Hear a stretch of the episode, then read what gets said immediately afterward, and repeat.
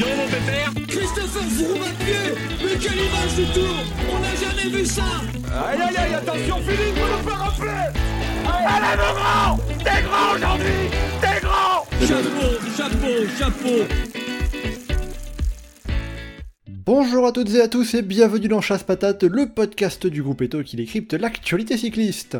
On se retrouve aujourd'hui après le dernier grand week-end de course de cette saison 2023, avec ce samedi le dernier monument de la saison, le Tour de Lombardie, qui a vu euh, à nouveau la victoire de Tadej Pogacar, mais pas que, hein, puisqu'on a vu également euh, les nombreuses images de la célébration de la dernière course de la carrière de Thibaut Pinot. C'était euh, la belle image, l'une des belles images de ce week-end. On va pas parler de Thibaut Pinot, on y reviendra, petit spoiler la semaine prochaine. Aujourd'hui dans ce podcast, on va se concentrer sur ce qui s'est passé sur la course, avec donc cette victoire de Tadej Pogacar sur ce Tour de Lombardie, et euh, la façon dont le Slovène est allé chercher euh, un troisième titre consécutif et un deuxième monument sur cette saison après le Tour des Flandres. On va donc voir ça avec euh, nos deux consultants du jour. Alex pour commencer, salut Alex Salut alors Alex, on va tout de suite te remettre la couronne. C'est toi qui avais misé sur Tadej Pogacar lors du dernier podcast, donc bravo. Un prono osé, pour n'en pas douter. Bah il en faut, il en faut. euh, et on complète euh, l'équipe avec euh, Geoffrey. Salut Geoffrey. Salut Mathieu, salut Alex. Alors Geoffrey, je sais pas si tu as vu, mais dans le commentaire du podcast précédent, on a eu euh, plusieurs personnes qui nous ont dit ah, comment ça un podcast sans parler du Grand Prix de fourmis? Donc voilà, comme ça, on fait ça de suite, et on va pouvoir partir pour ce tour de Lombardie. Vous avez le programme complet. Attention au départ, chasse patate, c'est parti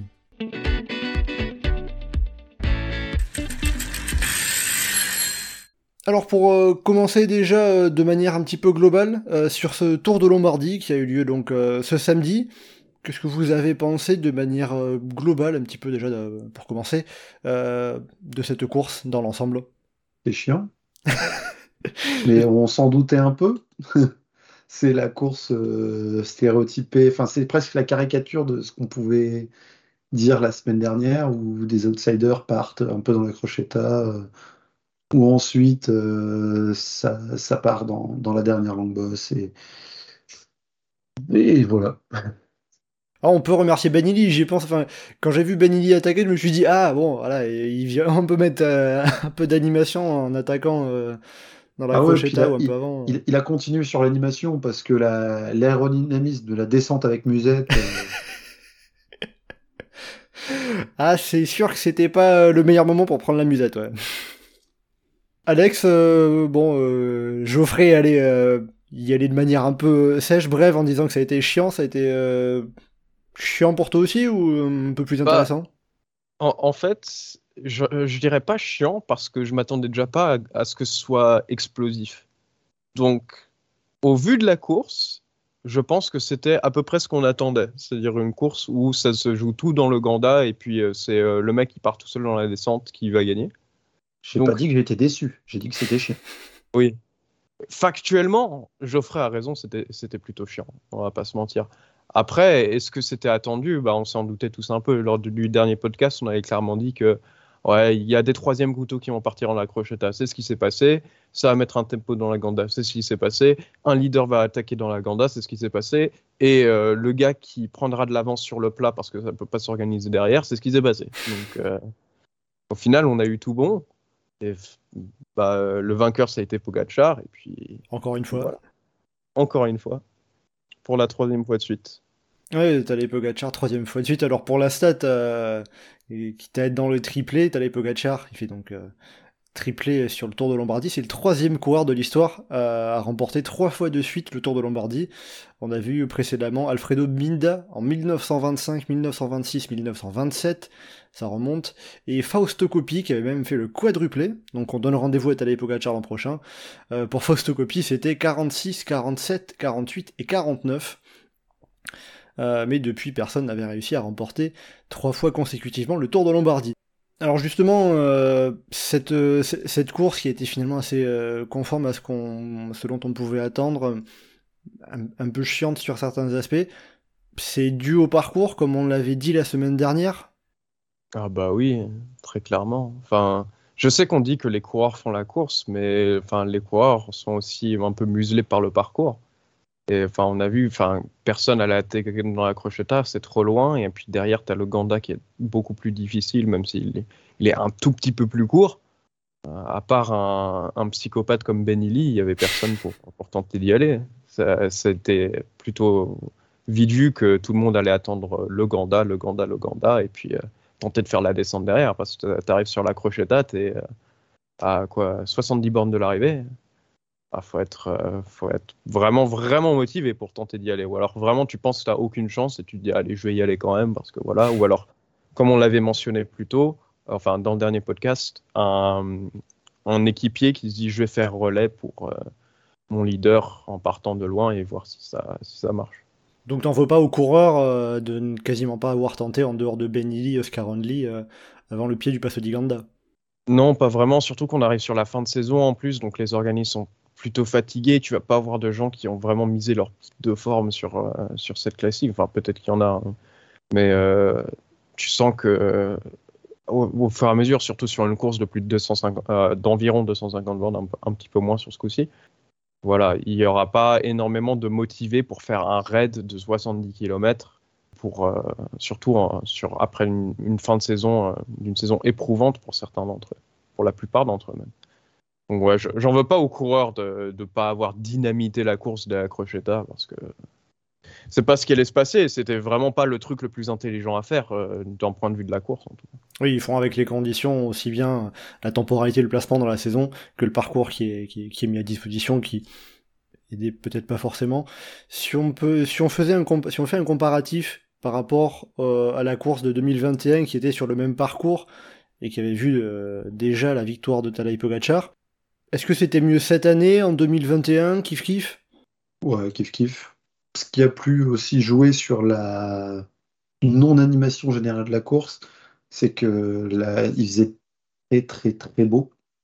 Dire, le, soleil et 25 degrés, euh, ça aide pas à user les organismes et à, et éliminer un peu plus le peloton, parce qu'on on, mettait déjà en avant une élimination par l'arrière. Elle a été présente, mais elle a été légère avec le, avec le beau temps qu'il y avait. Maintenant, voilà quoi. Le, on, s'attendait à ce qu'il se passe quelque chose comme ça, c'est ce qu'il y a eu. On peut pas être déçu non plus parce que bah, même si c'est Pogacar qui a gagné encore, il a fait le job en attaquant, en, s'isolant à l'avant euh, très tôt. Oui, c'est pas comme s'il ne s'était complètement rien passé. Euh. C'est ça, c'est pas une, c'est pas un empilement de victoire à la Valverde où ça, ça, ça bougeotte dans les deux, trois derniers kilomètres. Hop, petite balle perdue. C'était pas les, les Liège-Bastogne-Liège à la Côte d'Anse, c'était pas les courses les plus spectaculaires en général. en général parce qu'il y a eu quelques exceptions, mais voilà. C'est sûr que là au moins on a vu de l'action euh, un petit peu plus lointaine. Euh, après bon, euh, je mettrais une petite différence, c'est que contrairement à 2021, Pogacar il a attaqué plusieurs fois. 2021 il a placé Ulazak et puis après c'est juste Masnada qui l'a repris dans la descente. Là il a fallu qu'il bouge un petit peu plus. Alex, tu serais du même avis que Geoffrey, c'est à peu près du même niveau que ce qu'il y a eu en 2021 Ouais, je suis parfaitement du même avis. Je pense que c'est kiff-kiff. Après, pour 2021, j'aurais envie de dire qu'il y a eu un petit espoir, qu'il y a eu un petit suspense pour la première place. Tu vois, il n'y a pas eu. C'est pas comme si on savait que Pogachar allait gagner une fois qu'il était dans la vallée comme ici. Il y avait Masnada. Peut-être Masnada, il peut lui faire un tour. Tu sais pas ce qui peut se passer et tout. Bon, au final, on, a, bien vu ce que ça avait donné. Euh, Masnada, il s'est fait fumer au sprint, mais il y avait en 2021, il y avait ce petit, suspense, le truc où tu sais ah peut-être que Pogacar il va être battu, peut-être que Masnada va faire la grosse surprise. Là, on n'a vraiment pas eu ce, truc-là. On a eu juste eu Pogacar qui a fait euh, un véritable défilé jusqu'à Bergame.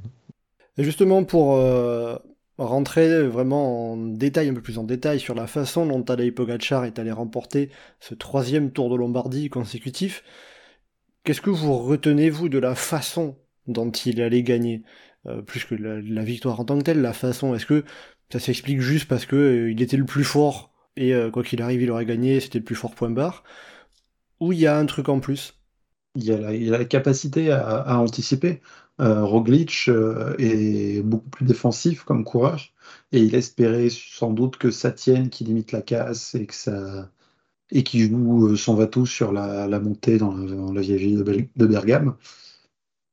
Il a, su anticiper, il a su oser anticiper. Je faisais la comparaison avec Valverde qui écrasait certaines classiques il y a quelques années. Il n'anticipait pas, il n'y avait aucune prise de risque. À Pogacar, on peut quand même lui mettre ça en avant. Même si la, ces montées sur le Lombardie qui avait un peu plus loin de l'arrivée étaient plus euh, ce qui peut le mettre en avant. On a vu sur le, Tour des Flandres, par exemple, que euh, faire juste une côte avec un kilomètre à fond, il peut le faire aussi. Mais il, continue de prendre le risque et d'animer euh, l'épreuve. C'est quelque chose qui peut être mis à son crédit. Oui, c'est sûr, c'est pas le genre de c'est pas le genre de coureur à attendre le dernier moment dès qu'il dès, qu'il peut en mettre une de manière intelligente, il va y aller. Euh, c'est pas non plus le coureur qui va attaquer n'importe comment euh, comme à la Philippe, mais euh, il, s'est attaqué et c'est aussi c'est quand même aussi appréciable d'un point de vue spectacle, animation de la course, mm. de, pouvoir voir ça. Alex, qu'est-ce que tu retiendrais toi pour ta part de la façon dont Pogacar est allé gagner? C'était juste le plus fort ou quelque chose en particulier, quelque chose d'autre en plus? Compliqué le plus fort, j'ai pas vraiment la, sensation, en tout cas moins qu'avant, mais je pense qu'il a été le plus malin, c'est qu'il a mis son attaque au bon moment et quand il fallait le faire. On, a vu qu'il n'était pas le plus fort tout simplement parce qu'il lui a fallu plusieurs coups pour pouvoir vraiment se détacher. Donc ça veut dire qu'au moins il y avait des gens qui lui répondaient coup pour coup derrière. C'est pas comme si faisait une attaque tranchante et tout le monde était allez c'est bon, on le laisse partir parce que moi j'en peux plus, lui il en peut plus. Il s'est fait, euh, il n'a pas été contré, mais en tout cas il, s'est fait bien fait museler, accrocher. Donc c'est pas une victoire en domination complète, même si dans la descente il les a tous fumés, hein. il n'y a pas de, il a pas de souci là-dessus. Euh, bien sûr qu'il était très fort, mais je pense qu'il y a eu moins d'une part de, il n'était pas juste le plus fort, il, y a eu une part d'intelligence dans sa course. Oui, parce que euh, Pogacar disait, disait après coup euh, que euh, dans la montée, dans l'ascension du Passo d'Iganda, pour lui c'était Vlasov qui était le plus fort. Quand on voit, la, quand, on voit sur l'attaque de Pogacar et l'attaque de Vlasov, bah, le russe il a une attaque qui est beaucoup plus tranchante pour revenir sur Pogacar. Oui, c'est clair. Mais après, que ce soit Vlasov ou que ce soit Roglic d'ailleurs, qui s'est fait un peu, un peu piéger d'ailleurs, euh, je pense que les deux avaient les capacités de battre Pogacar. Je pense qu'il y a aussi certains noms dans ce groupe de contre qui en, avaient aussi peut-être la possibilité. Et je pense que Pogacar, bah, il, a, juste bien joué ses cartes. Il savait qu'il avait plusieurs cartouches. Il savait qu'il pouvait attaquer plusieurs fois. Et même si les attaques n'étaient pas tranchantes, il suffisait de la mettre au bon moment. Et il a profité d'une opportunité et il a bien joué son coup. Et puis voilà. Euh, c'est une victoire qui est, qui est mérité, même s'il n'a pas été aussi euh, grandiose que, qu'on a pu voir euh, pour Pogacar dans le passé. Et puis ça fait aussi euh, la comparaison en miroir avec le Lombardie 2021 où il s'était fait reprendre dans la descente. Là, il est parti dans la descente. Donc il a dû, il, a su s'adapter et ça fait, ça fait aussi dans, dans, un sens une victoire qui est vraiment différente, même si on reste sur le même parcours. Au lieu, au lieu de sortir dans la montée, il sort dans la descente et ça fait, ça, et il a été impressionnant dans les descentes ah, il bascule avec pas grand chose et puis il, bah, il, bascule avec tout le monde. Hein, euh, commence à sortir avec euh, Primo Roglic dans sa roue et au bout de 2-3 virages euh, laisse passer d'autres. Et... Il a fait une froome à Bagnères de Luchon, je sais plus quelle année. 2016. 2016, la, descente de Peyre-Sourde. Ouais. Mais là, il était bien assis sur la selle. C'est bon, il s'est pas fait disqualifier comme, comme Guillaume Martin sur une, sur une autre course euh, cette semaine. Euh, concernant Pogachar, moi, il y a, un point qui m'a un peu frappé, euh, je voudrais savoir ce que vous en pensez aussi, c'est, je me suis dit presque, c'est peut-être la première grande victoire de Pogachar où on voit l'importance de son équipe. Dans le sens où, en général, on a souvent enfin, j'ai souvent l'habitude de voir Pogachar gagner parce que bon, bah, c'est le plus fort tout simplement, comme sur le, comme sur le Tour des Flandres, bon, bah, il gagne parce que c'est le plus fort, tout simplement. Là, il y a, y a l'importance notamment d'Adam Yates, euh, qui va rouler, qui attaque, et pendant ce temps-là, euh, Pogachar euh, reste, en fond de groupe et au marquage, il, il, est au marquage sur Roglic, et vient piéger Roglic comme ça. Il y a toute une utilisation notamment d'Adam Yates. Est-ce que son équipe, vous pensez, a vraiment pu jouer un rôle dans sa victoire? Bah, L'équipe était quand même assez impressionnante une fois qu'on a eu les listes définitives. Et, euh, et, dans le final, euh, ouais, pour moi, il, grâce, il gagne. D'une part parce qu'il est très fort, bien sûr, mais aussi par le boulot qu'a fait Adam Yates derrière, pourrir complètement le groupe, à non seulement gêner un peu les mais à créer des cassures, ce qui forçait les, les mecs qui étaient distancés à aller refaire un effort pour boucher le petit trou dans le groupe de, de 6-7 qui étaient en contre. Et, euh, et tout ça, ça a fait une accumulation de, d'efforts qui étaient dépensés, avec toujours le, fait que quand il y a un mec tout seul devant et derrière ils sont à 5-6, ben, ils vont jamais à fond ceux qui sont à 5-6 parce qu'il faut garder de l'énergie après pour attaquer ou pour le sprint. Et plus ça avançait, plus ils étaient tous en train de se dire euh, bon, bah, si on finit ensemble, la Diamiette, il va pouvoir en mettre une dans la dernière bosse. Et, euh, ça a clairement aidé Tadej Pogacar à, à, maintenir un certain, un certain avantage dans la portion euh, plane et très large euh, pour relier le, bas de la descente à, à Bergame. Et, oui, oui, là, son, son, équipe, on a souvent dit que son équipe était quelque chose qui. Enfin, une forte équipe, c'est quelque chose qui lui manquait. Là, cette équipe lui a permis d'aller chercher cette victoire, en tout cas plus facilement que ce qu'il aurait pu aller chercher si elle n'avait pas été là. En tout cas, Adam, Yates, il fait une, saison euh, formidable pour, pour, pardon, pour Pogacar en tout cas. Il fait, il a c'est un gros contender à l'équipier de l'année. Hein. C'est une, très très belle recrue pour UAE parce qu'il manquait vraiment cet homme qui est capable de rester au contact des favoris tout le temps euh, dans les roues pour essayer de, faire un peu le ménage derrière, pour casser les relais, pour, euh, pour que ça se regarde, pour, pour qu'il y ait des mésententes. Et il a, il a parfaitement joué son rôle. Et de toute manière, l'équipe UAE dans son entièreté a été plutôt bonne euh, là-dessus. On a vu qu'il n'avait pas peur de prendre le contrôle de la course euh, face au Jumbo. Ils avaient, c'était la première équipe, il me semble, à mettre en route dans le, euh, le Passo d'Iganda. Euh, et ils ont, fait un, ils ont fait un job absolument sublime. Adam Yates a joué son rôle à la perfection. Il n'y a pas grand-chose à ajouter là-dessus. Et je pense que Adam Yates, comme je l'ai dit un peu plus tôt, contender à, à l'équipier de l'année pour Pogachar. Même sur le Tour de France, il a été très précieux, malgré le fait que Pogachar n'ait pas gagné le Tour. Et euh, bah, ça augure de bonnes choses pour la suite, en tout cas. Après, par, rapport au travail de, l'équipe E, ils sont venus bosser euh, dès le pied quasiment du Passo Ganda, mais j'avais l'impression de quasiment pas les avoir vus avant. C'est aussi avoir su euh, rester cachés pendant que notamment les Jumbo Visma roulaient en tête de peloton. Ouais, c'était détourner l'attention. Il faut que la pancarte, mettre que la pancarte soit sur Roglic, ce qui est plutôt impressionnant quand même, parce que enfin, tu arrives t'es le gars qui a gagné deux fois avant, euh, enfin les gens ils vont te regarder, mais pourtant ils ont réussi à laisser faire euh, tout le travail pour la jumbo. Euh, bon après, ils n'ont pas réussi à éliminer la jumbo non plus, parce que même si la jumbo ils ont fait tout le travail, c'est la jumbo qui a repris les commandes. UAE a fait un peu du pied du Ganda, mais ensuite derrière c'est la jumbo qui a repris qui a repris les commandes du peloton. Mais ils ont fait, ouais, je suis d'accord, ils ont fait un très beau, très beau travail pour pouvoir se cacher, pour pouvoir mettre la pancarte sur Roglic et de tourner un peu l'attention de Pogacar. Je ne sais pas si ça a été si ça a été un franc succès, mais en tout cas, euh, ouais, ils, sont. Tu as absolument raison, ils sont bien cachés, bien. Ils ont bien géré leur, euh, leur course à eux. Après, est-ce que si on dit euh, Pogacar aurait pas gagné sans son équipe, c'est un petit peu exagéré par rapport à cette course? C'est pour ça que j'ai pas dit qu'il aurait pas gagné, j'ai dit qu'il aurait pas gagné aussi facilement. ouais, je suis d'accord aussi. Franchement, Pogacar, il était, il était très fort.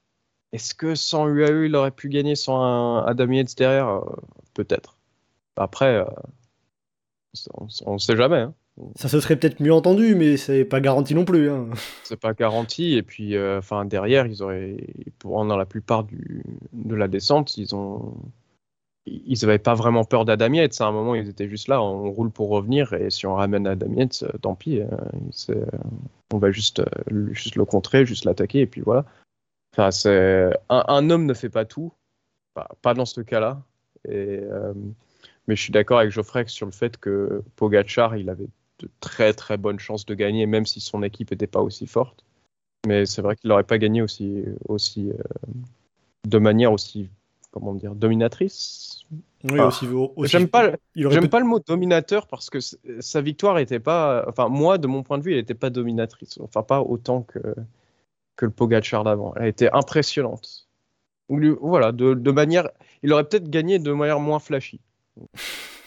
Peut-être avec 10-15 secondes d'avance, euh, seulement à l'arrivée, avec le groupe qui est sur le point de revenir.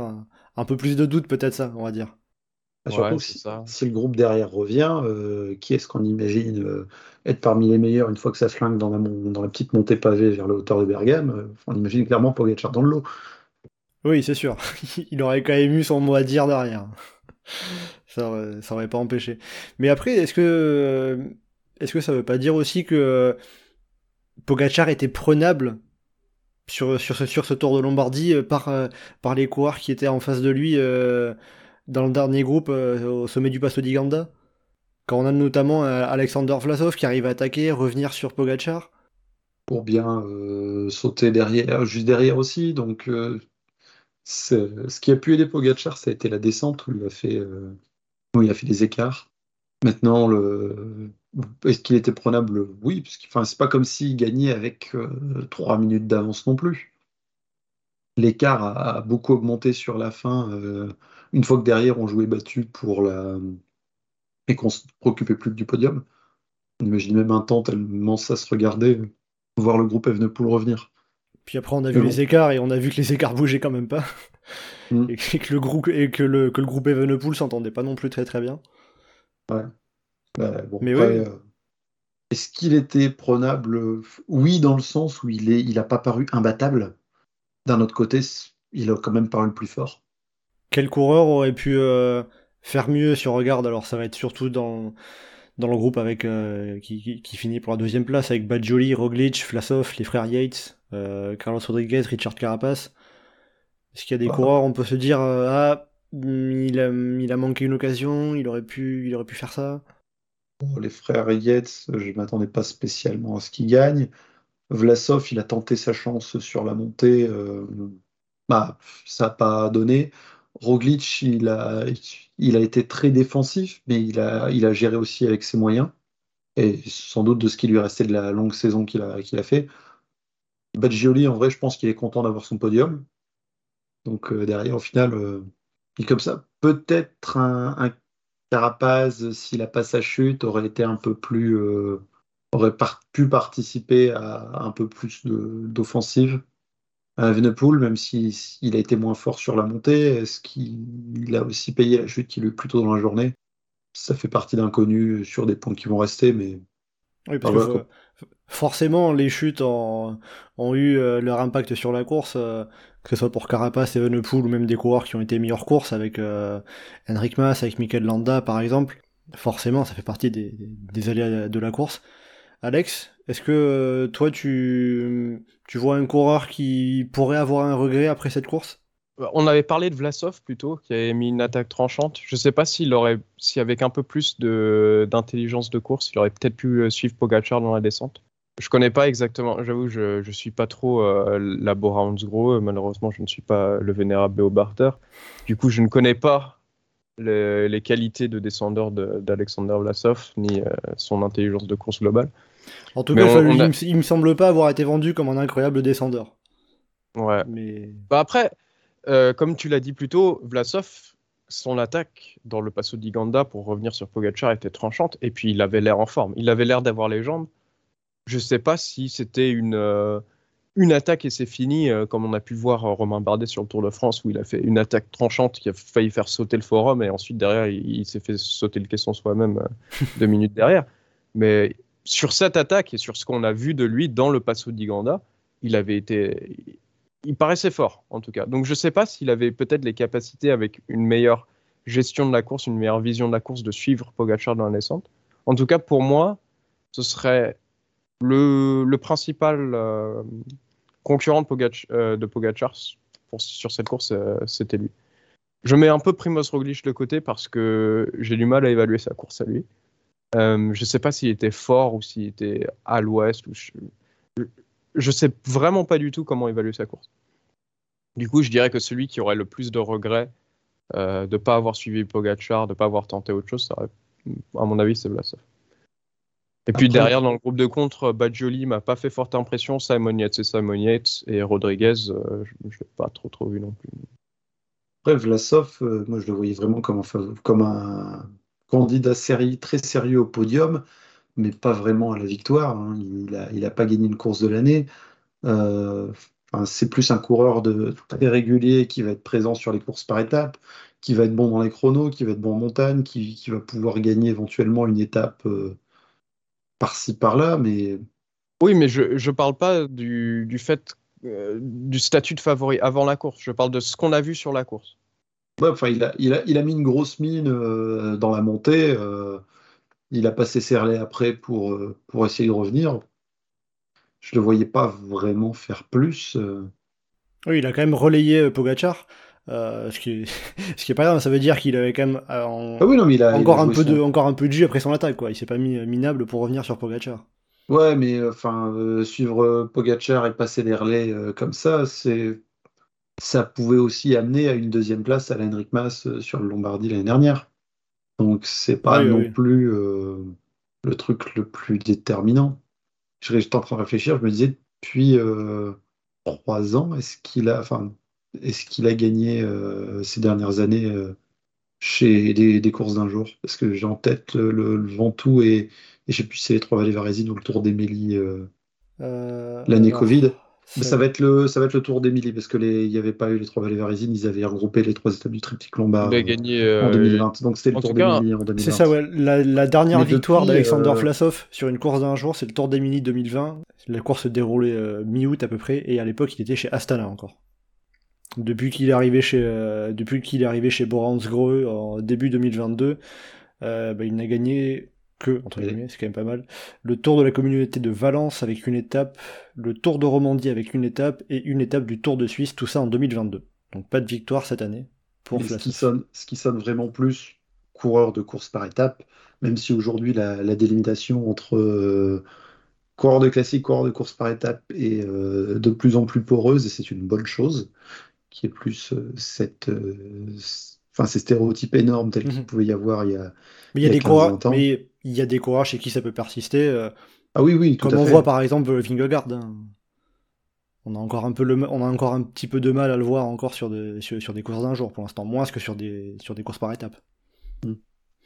Euh, après, pour revenir sur Vlasov, parce qu'il y a, je, je suis allé, rechercher sur le, direct de la course, euh, le moment où Pogachar part au début de la descente. En fait, on, les coureurs passent au sommet du Pass Petit Ganda. euh, c'est Vlasov qui, passe en tête au sommet. Puis ça tourne le virage à droite et euh, Vlasov s'écarte. Il laisse passer Pogachar. Et on a l'impression que ni Roglic ni Vlasov ne veulent prendre la route Pogachar. Et euh, la Pogachar, il se dit bon, bah je vais y aller. Hein. Et c'est comme ça qu'après, avec entre guillemets personne qui veut vraiment prendre sa roue au tout début de la descente, que Pogachar commence à créer son écart et à partir vers, la victoire. Donc euh, pour revenir par rapport à euh, la, position de, Vlasov, est-ce qu'il aurait pu suivre Pogachar dans la descente? En tout cas, il aurait pu éviter peut-être de laisser l'écart euh, dans, dans la roue du Slovène au début de cette descente. En tout cas, Roglic et Vlasov qui passent leur temps comme ça à se regarder et qui se favorisent pas l'un l'autre, on, on est sûr qu'ils n'anticipaient pas sur euh, ce qui se passera l'année prochaine. Ils seront dans la même équipe. Là, Ouais. euh, ils, ils faisaient vraiment chacun leur course de leur côté. Ça c'est sûr. Ça c'est sûr. Ouais, euh, chez Bora Hansgrohe, il y aura euh, pléthore de leaders, il faudra arriver à, à répartir Ouais. les rôles. Ouais, c'est bien, ça manquait les équipes où ça empile tous les leaders. On a parlé un petit peu de, de, de Primoz Roglic. Euh, la question que je m'étais notée concernant Primoz Roglic spécifiquement, parce que c'était quand même le favori numéro un avec euh, Tadej Pogacar au départ de ce Tour de Lombardie.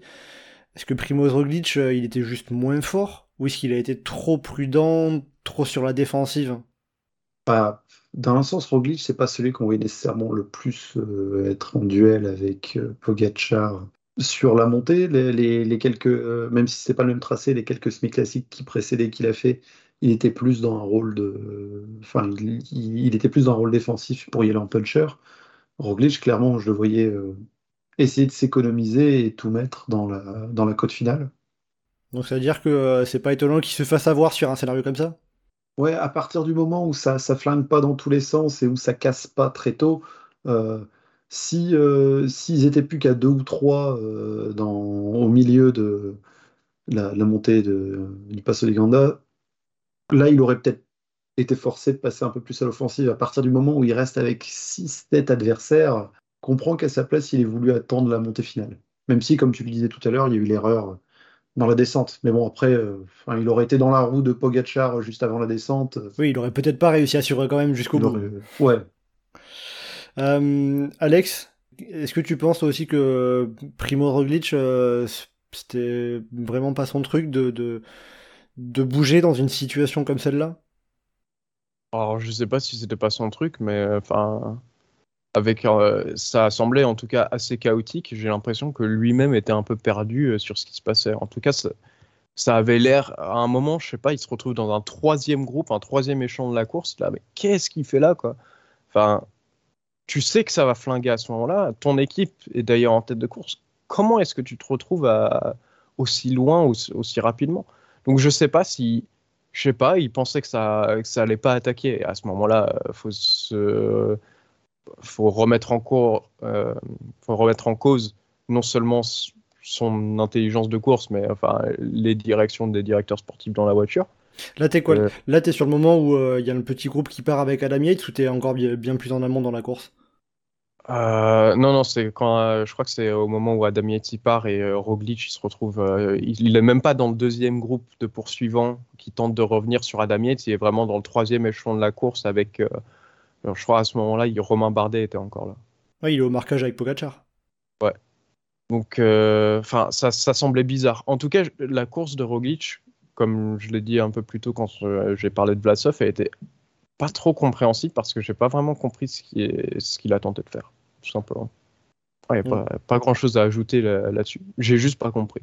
L'explication de, de Geoffrey sur le fait que euh, c'est un coureur qui attend plutôt le dernier moment euh, te, te, te convainc pas? Bah, euh, c'est-à-dire qu'on on, on a vu des mecs qui sont des ratons absolus, comme Valverde, comme Rodriguez, savoir attaquer de loin quand il le fallait.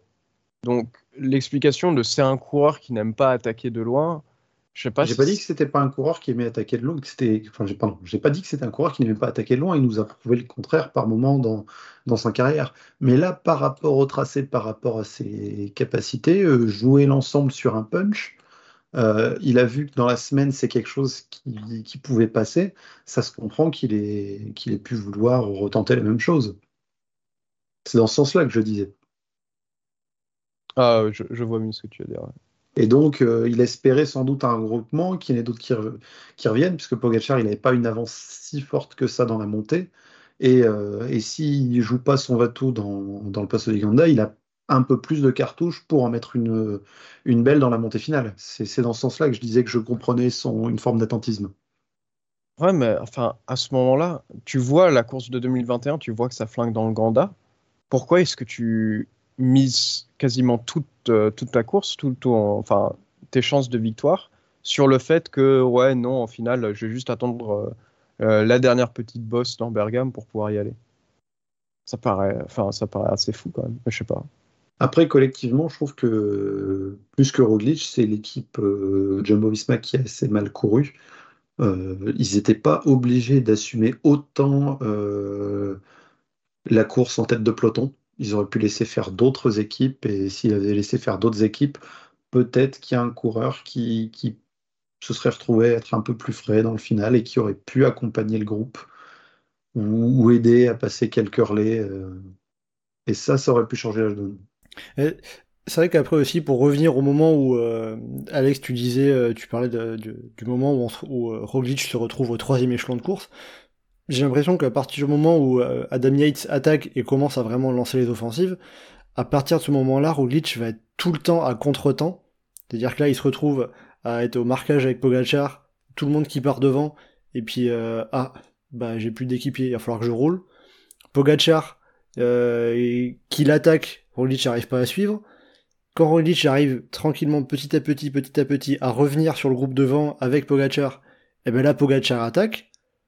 Ensuite, qui c'est qui roule euh, après l'attaque de, de, de Vlasov aussi C'est Roglic, qui roule, qui roule, qui roule. Ensuite, ça revient, c'est quasiment le sommet. J'ai eu l'impression qu'il était quasiment tout le temps à contre-temps et qu'il s'est fait un peu avoir aussi par la tactique de Pogacar. Hein, Surtout, j'ai l'impression qu'il se chiait dessus à chaque attaque. Il se disait putain, c'est le, c'est celle qui part, il faut que je roule. C'est celle qui part, il faut que je roule. C'est celle qui part, il faut que je roule. Il, est, il a jamais pris l'initiative lui-même de tenter, de tenter de partir, ce qui est, enfin, assez dingue quoi. Il dit putain, Vlasov il y va, enfin, il faut que j'y aille parce que sinon il, va partir 20 euh, secondes et c'est terminé, je le reverrai plus. Putain, Pogacar il part, il faut que j'y aille. Euh, ouais, mais il faut que tu y ailles aussi à un moment, quoi. Enfin, parce que tu peux pas juste réagir, réagir, réagir. Enfin, c'est pas comme si tu avais un maillot jaune à défendre, c'est une classique. Quoi. Après, est-ce que c'est pas aussi justement le, l'aspect de euh, ok, je lisse mon effort pour essayer d'être un petit peu moins dépensier, mais d'arriver à recoller sur, sur ses coureurs un peu plus tard pour garder plus d'énergie en vue d'un sprint, euh, un petit effort de puncher? Ah, ça paraît, ça paraît un peu con parce que enfin, l'énergie, il la dépense en essayant de revenir de toute façon. Donc pourquoi ne pas tenter soi-même d'y aller? Je sais pas. Je sais pas, comme, dit, comme je dis encore une fois, la course de Roglic, pour moi, elle n'a aucun sens et euh, je la comprends pas. Bon, bah, en tout cas, elle n'a pas donné lieu à la victoire. Cette course de Primoz Roglic pour sa, pour sa dernière avec euh, Jumbo Visma, le Slovène qui rejoindra donc euh, l'année prochaine Bora Hansgrohe. L'équipe allemande l'a annoncé en fin de semaine dernière. On va parler à présent de nos coureurs français sur ce Tour de Lombardie. Que je peux donner juste une petite stat sur les Français. Euh, alors c'est complètement anecdotique, mais euh, il y a un coureur qui a fait les cinq monuments cette année et qui a fini les cinq, et c'est Magnus Sheffield. Et euh, ça sera très intéressant de voir bah, ce qu'il donnera sur les classiques dans ces prochaines années, parce que mine de rien, ça, à 21 ans, ça lui fait une très belle expérience d'avoir su participer et d'aller au bout de, de ces cinq courses. Voilà, c'était juste pour signaler ce point-là.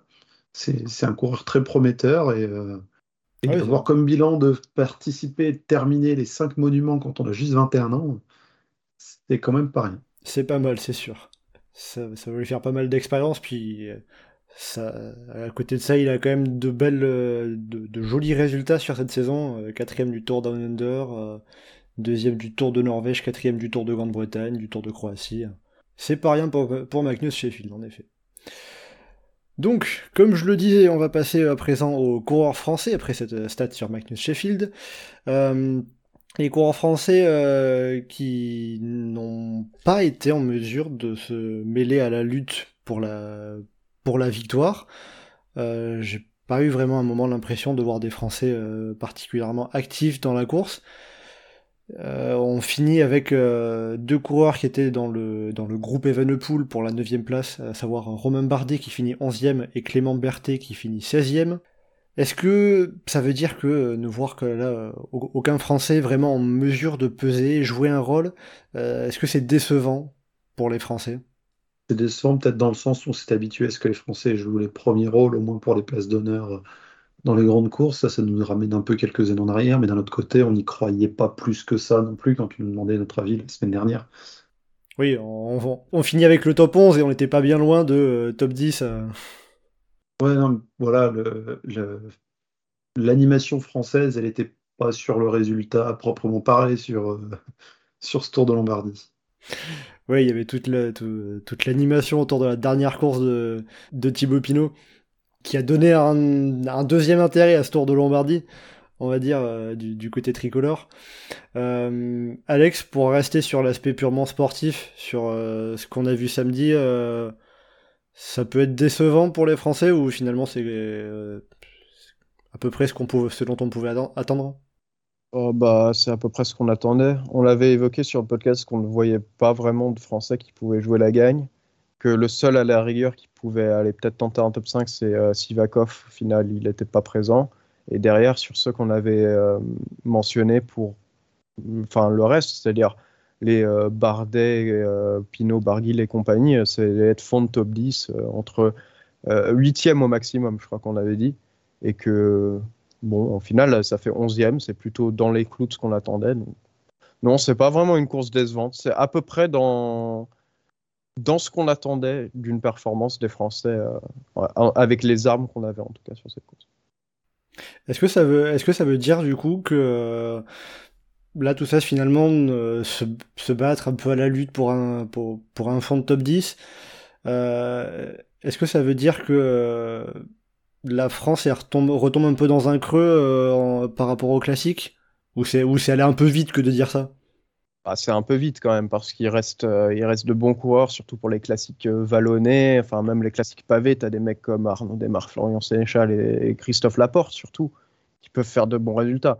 Pour une classique typée grimpeur comme Il Lombardia par exemple, c'est clair qu'on n'a plus euh, des, des, mecs du niveau du Pinot du Bardet de 2018-2019. C'est clair qu'on les a plus. Après, il y a des coureurs pas trop mauvais qui arrivent. Il y a des Valentin Madouas qui peuvent potentiellement être pas mauvais. On a des Lenny Martinez, Romain Grégoire. Il y a une relève. Après, c'est vrai qu'on ne peut pas vraiment s'attendre à ce que cette relève, elle performe directement. Ils ne sont pas chez Jumbo, ils ne sont pas chez UAE, ils sont chez GFDJ, donc forcément, ça va leur prendre 3-4 ans pour pouvoir faire de bons résultats. Donc, oui, il y a un creux, mais il ne faut pas perdre espoir non plus. J'ai l'impression qu'il reste quand même de bons coureurs qui arrive en attente et qu'il faut, il faut parier sur l'avenir. Voilà. C'est une page qui se tourne. On l'a vu avec la retraite de Pinot. Bardet, il, n'est plus, euh, plus aux avant-postes. Et c'est vrai que directement, tu vois pas qui est-ce qui peut vraiment concurrencer les Pogacar, Roglic, Yates, machin, machin. C'est pas grave. Il y, a des, y a des jeunes qui arrivent. Mais Lenny Martinez, c'est sa première saison pro. Romain Grégoire, c'est sa première saison pro. Tu as des mecs comme Kevin Euh, pareil.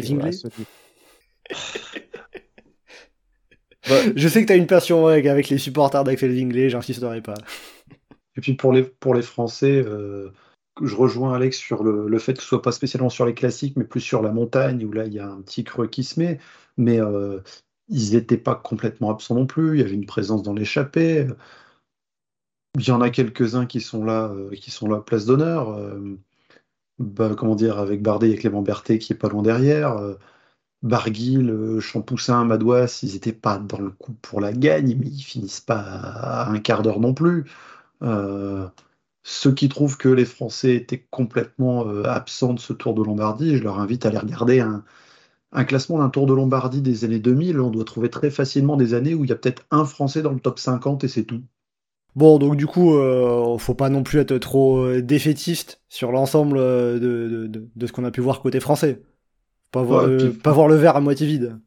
Puis on a quand même eu côté français la victoire de, de Christophe Laporte sur le championnat d'Europe. donc bon, en termes de, de, présence dans des courses d'un jour, c'est pas si mal que ça.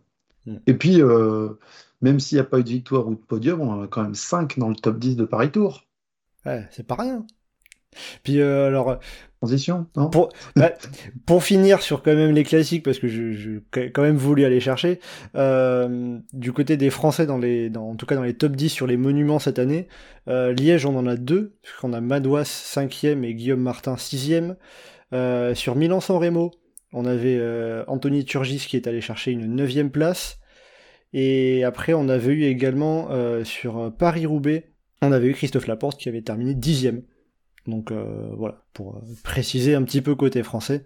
Et euh, pas voir tout en noir, bien évidemment, même si l'an prochain, Thibaut Pinot ne sera plus dans les pelotons. mais écoutez, on va avancer, on va passer à Paris Tour, comme Geoffrey, comme Geoffrey l'avait discrètement suggéré. Paris Tour qui a échappé à un Français, dont le podium a échappé aux Français. Euh, avec donc euh, quand même la victoire de l'américain Riley Sheehan, stagiaire de l'équipe Israël, première tech. Euh, grande surprise, on peut le dire quand même, de, ce Paris Tour, et peut-être même l'une des grandes surprises de cette saison, de voir un stagiaire comme ça remporter une course du calibre de Paris Tour. Ah, complètement, son, son palmarès, il, il, a juste été fait chez les juniors avant cette course-là. Paris Tour, ça reste la course aussi qui est habituée à certaines années à avoir quelques surprises. Maintenant, euh, voilà, c'est gros résultats sur les quatre. On peut presque être déçu même que Joris Delbo ne euh, vienne pas sur le, sur le podium.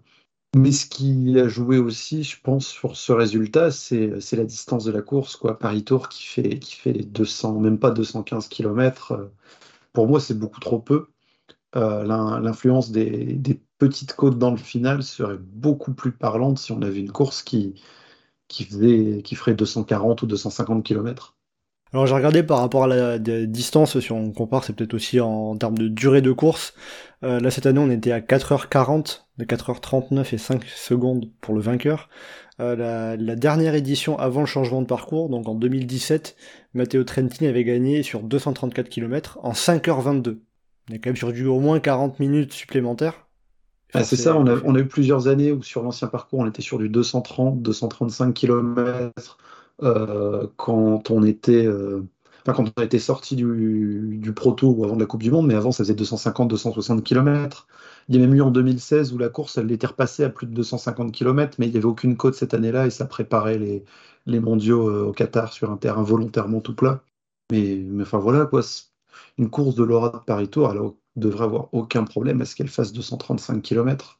Alex, tu rejoins Geoffrey sur le fait que Paris Tour, c'est une course qui est plus ouverte surprise aujourd'hui? Ouais, je suis d'accord. Enfin, je suis d'accord en tout cas sur le, sujet de la distance. Surtout que Paris Tour, c'est un ex-monument. Je trouve que 220, 220, 200, enfin même pas 220 km en plus cette année, cette année est encore plus courte. C'est un peu, euh, ça fait un peu course au rabais. Je trouve que ça devrait, je suis pareil, je suis du même avis. Je trouve que ça devrait être plus long, qu'on devrait être plus tourné autour de 240 bornes de course.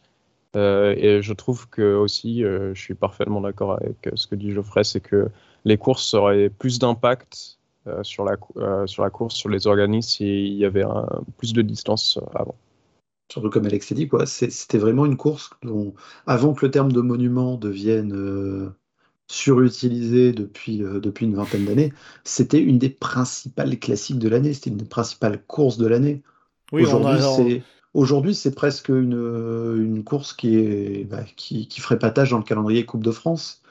Et, c'est un déclin, malheureusement, euh, très frappant sur cette magnifique épreuve qui est Paris Tour. Oui, puis euh, il suffit de voir. Euh, on, dit, on, dit, on dit toujours Eddie Merckx a tout gagné sauf Paris Tour. Ça montre bien que Paris Tour avait quand même une certaine aura qu'il y a beaucoup moins aujourd'hui. Bon après c'est sûr que si par exemple le Paris Tour était, était toujours en World Tour, on n'aurait pas un stagiaire qui viendrait gagner Paris Tour. Après, la, présence dans, le, dans le World Tour, elle est aussi due à la, au reste de la, de la guerre qu'il y avait entre UCI et la SO. Euh, il, y a, il, y a, des, il y a des explications. Voilà, c'était en 2008 que Paris Tour a disparu du, Pro Tour avec ASO qui a retiré toutes ses courses euh, du, Pro Tour sur, une petite guéguerre avec, avec l'UCI. 2009, toutes les courses sont revenues en Pro Tour, sauf Paris Tour. Il me semble que c'est bien ça, Geoffrey? Euh, c'est ça. En 2008, euh, c'est l'année où il y avait le calendrier, euh, comment dire, historique, où l'UCI s'était dit bon bah ils sont pas pro tour, mais on va créer une catégorie à part pour que les pour que la scission soit pas trop violente, parce que clairement, si, si l'UCI faisait son calendrier sans avoir le Giro, le Tour de France et toutes les courses qui leur sont associées, ça aurait été compliqué pour eux. Mais voilà, quoi, même en, même en Pro Series euh, actuellement, euh, ça devrait pas être un problème d'avoir euh, cette course-là qui fasse de la distance. Surtout que la distance en fin de saison, c'était un facteur qui était clé. C'est ça, qui a pu permettre à, des, hein. À des baroudeurs de résister encore un peu plus facilement face au peloton, d'avoir un, sprint complètement atypique avec des coureurs usés de, de la saison. Bon, logiquement, là, c'était les deux classiques des feuilles mortes avec la météo qu'il y avait on a l'impression qu'on était sur la fin de, de classique d'été. Oui, on n'a pas vu beaucoup de feuilles mortes, quoi. Ah, c'était pas l'année pour ça, non Bon, après, ça n'empêche qu'on a eu quand même une course euh, assez animée. Euh, ça reste une course sympa, animée, euh, bordélique dans le bon sens du terme, avec les routes qui sont prises. Ah, c'est sûr que pour le coup, en direct, j'ai pas pu suivre beaucoup plus que d'un œil. J'ai rien compris. Il a fallu que je revoie la course pour la comprendre. Donc ça en général c'est le signe d'une course euh, qui, est, qui est quand même assez bordélique. Mais qui est sympa à suivre avec le, le suspense sur ce que le peloton va revenir ou pas, les baroudeurs, comment est-ce que ça, joue devant. Euh. En plus sur les, sur cinq qui étaient devant, enfin on va dire les quatre, parce qu'on a compris que Olivier Legac euh, il était que comme enfin il est comme équipier plus qu'autre chose. Mais tous, ça aurait été plus ou moins une belle histoire s'ils se retrouvent à gagner dans ceux qui étaient devant c'était quand même pas rien. Mais, mais vraiment, il, manque, euh, il manque au moins une demi-heure de course. Euh. C'est une, une, course qui devrait systématiquement faire plus de 5 heures euh, par tour. Bon, justement, pour évoquer un petit peu le déroulé de cette course, plutôt que de regretter qu'elle ne dure pas un petit peu plus, en dehors de la surprise, Riley Sheehan l'américain d'Israël Première Tech qui a, levé les bras alors qu'il n'est que, qu'il n'est que stagiaire. On a vu quand même deux équipes qui ont été très très actives, Groupama, FDJ, UnoX, qui ont beaucoup attaqué, qui ont quasiment suivi tous les coups, et ils étaient dedans, avec notamment Olivier Legac pour Groupama qui était absolument partout.